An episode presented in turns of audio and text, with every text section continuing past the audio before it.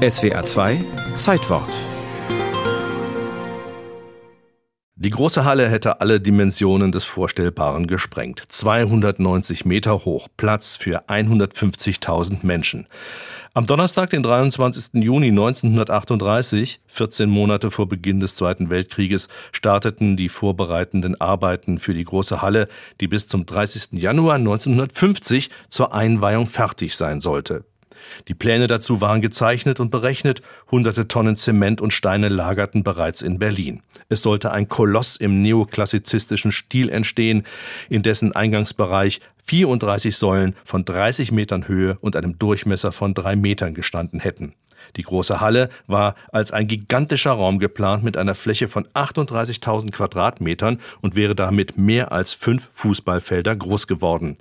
Hitlers Generalbauinspekteur für die Reichshauptstadt war Albert Speer und er erinnert sich in einem ARD-Interview 1969 an die Maßstabslosigkeit der Architektur, die er für den Diktator ausführen sollte. Die Bauten in Berlin gingen weit über die Verhältnisse von Parallelbauten hinaus. Wir planten dort eine große Halle und in dieser großen Halle hätte die Peterskirche in Rom vielleicht 30 oder 40 Mal Platz gehabt. Diese Maßstabslosigkeit hängt eng zusammen mit der Maßstabslosigkeit von Hitlers Zielen, wie überhaupt diese Bauten eigentlich in einem gewissen Sinne direkt seine politischen Ziele repräsentieren. Besonders frappant wurde dies, als ich ihm eines Tages den Entwurf für die große Halle zeigte, er auf die Begrünung wies und sagte, dass dort auf seinen Befehl der Adler auf der Weltkugel sitzend den Abschluss dieses größten Bauwerkes der Welt sein müsste.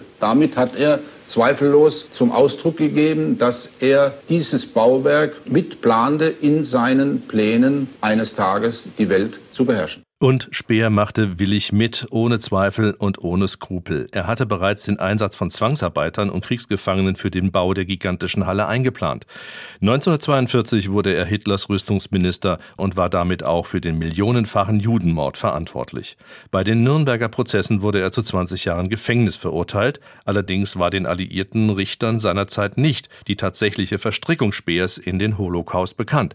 Erst 2005 fand eine Berliner Historikerin Belege, Belege, wonach Speer den Ausbau des Konzentrationslagers Auschwitz unterstützt hatte und von den Judenmorden wusste. Speer selbst hat allerdings immer geleugnet, vom Holocaust gewusst zu haben. Speer war Hitlers Lieblingsarchitekt und wohnte mit des Diktators engster Entourage auch am Obersalzberg in Berchtesgaden. Dort wurde an der gigantomanischen Umgestaltung Berlins zur Welthauptstadt geplant. Hätte Speer Hitlers Pläne von Germania umgesetzt, wäre Berlin zerstört worden. Hunderttausende Berliner hätten umgesiedelt werden müssen. Ganze Wohnviertel wären plattgemacht worden. Erste Arbeiten der Umgestaltung der Reichshauptstadt fanden 1938-39 statt. In dieser Zeit wurde die Siegessäule von 1873 vom Reichstag auf den großen Stern im Tiergarten versetzt, und zwar um Platz für Hitlers Prachtstraße zu schaffen, die als zehn Kilometer lange Magistrale vom Tempelhofer Feld über das Brandenburger Tor bis hin zur großen Halle führen sollte. Der einzige heute noch sichtbare Rest der Germania-Planung ist der Großbelastungskörper in Tempelhof unweit des Flughafens. Mit einem 12.650 Tonnen schweren und 32 Meter hohen Betonklotz, davon 18 Meter unter der Erde, wollte Speer die Tragfähigkeit des Berliner Grundes testen, die er als problematisch ansah. Speers Misstrauen war unbegründet. 1969 wurde der Fernsehturm am Alexanderplatz eingeweiht. Sein Gewicht mehr als 31.000 Tonnen. Der Märkische Sand gab nur 20 Zentimeter nach.